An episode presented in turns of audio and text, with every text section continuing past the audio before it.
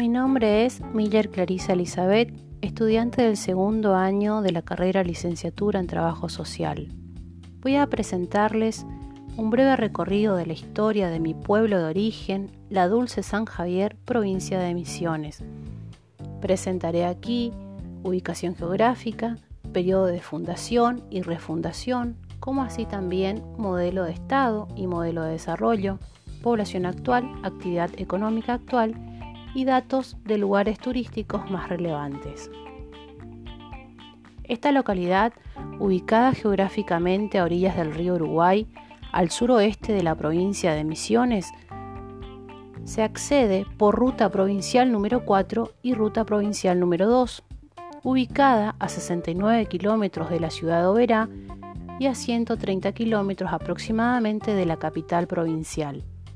Cabe destacar que se transforma en uno de los pasos fronterizos que comunica la provincia de Misiones con el hermano país Brasil. Los antecedentes de origen de esta localidad está en las, en las reducciones jesuíticas, que data del año 1629, fundada por la Compañía de Jesús a cargo del jesuita Padre José Ordóñez, designado a desempeñar una tarea de evangelización y desarrollo. Territorio poblado únicamente por pueblos originarios sometidos al poder político de los jesuitas. Para el año 1767, el rey Carlos III ordena expulsar a los jesuitas de estas tierras y este hecho produjo una gran dispersión de los pueblos originarios de la época.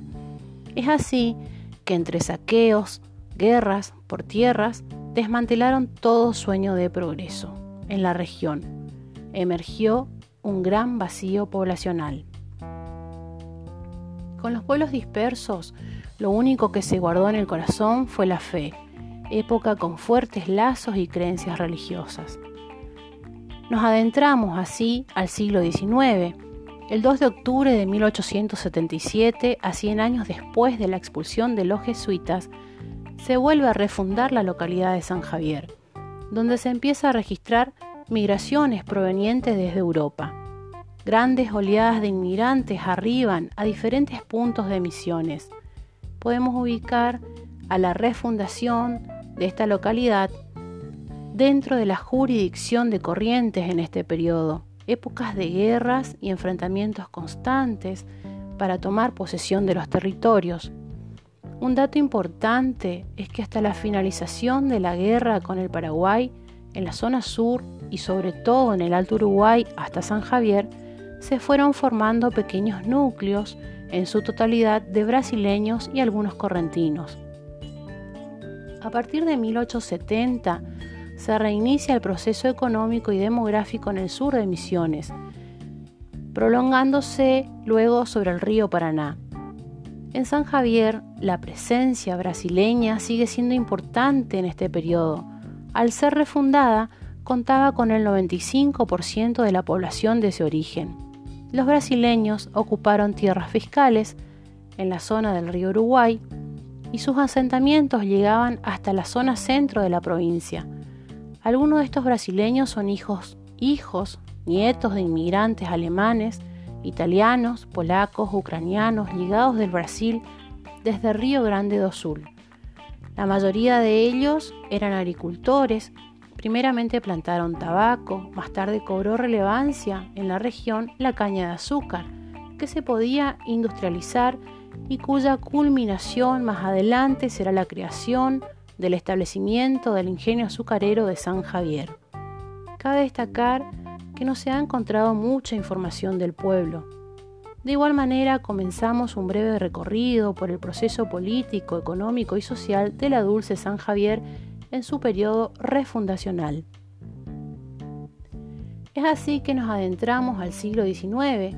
Para 1881, Misiones fue declarada territorio nacional y en 1884 fue sancionada la Ley 1532 de organización de los territorios nacionales. Esta ley disponía que el gobernador del territorio debía ser designado por el Poder Ejecutivo Nacional. Esto quiere decir que la actividad partidaria del territorio nacional era limitada y sus habitantes no elegían gobernador ni legisladores para participar en las elecciones presidenciales. Podemos ubicar este acontecimiento en el periodo liberal oligárquico, poco después de la consolidación del Estado-Nación. El modelo económico es agroexportador en este periodo. Este modelo se basa en la producción de materias primas agrícolas con la finalidad principal de ser exportados a otros países.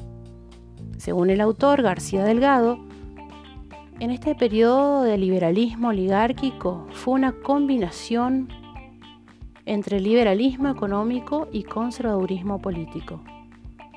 En sus inicios, en los inicios de este periodo, a cargo de Julio Argentino Roca, que fue el presidente en dos periodos destacados de este modelo de Estado, desde 1880 a 1886 y 1896 a 1904, entre otros presidentes. En este contexto, podemos decir que la cuestión social nacional relacionada fuertemente con la inmigración presentaba conflictos y consecuencias de malas condiciones de vida, bajos salarios, extensas jornadas laborales. Deducimos que en el territorio, aún despoblado, no habían llegado esos conflictos, al menos no hay antecedentes en la historia, lo que no quiere decir que los lugareños estaban en óptimas condiciones. En cuanto al poblamiento de la localidad, encontramos antecedentes de inmigrantes en la llamada colonización oficial. Data del año 1887 hasta 1937 aproximadamente. La llegada de alemanes, italianos, ucranianos, polacos de Galicia, se instalaron en esta localidad y podemos deducir e hipotetizar, según la historia, que fueron los primeros inmigrantes al llegar a San Javier. Un dato importante de la localidad, en el año 1961 se instaló el ingenio azucarero, el cual impulsó el crecimiento del pueblo, como así también la creación de las fuentes de trabajo para los lugareños, llevándola a ser la primera productora de caña de azúcar de toda la provincia. Su población actual, en el último censo poblacional, en el año 2010, el municipio registra 20.821 habitantes.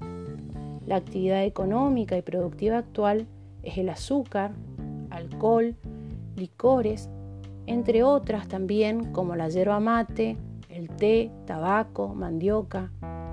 Y finalmente, y no menos importante, destacar algunos lugares más relevantes, algunos lugares y paisajes turísticos del municipio, como ser el Cerro Monje, con una fuerte carga e historia religiosa, el Peñón Cerro Mbororé, las correderas del Cumandaí y las fiestas populares como los carnavales y la fiesta provincial de la caña de azúcar.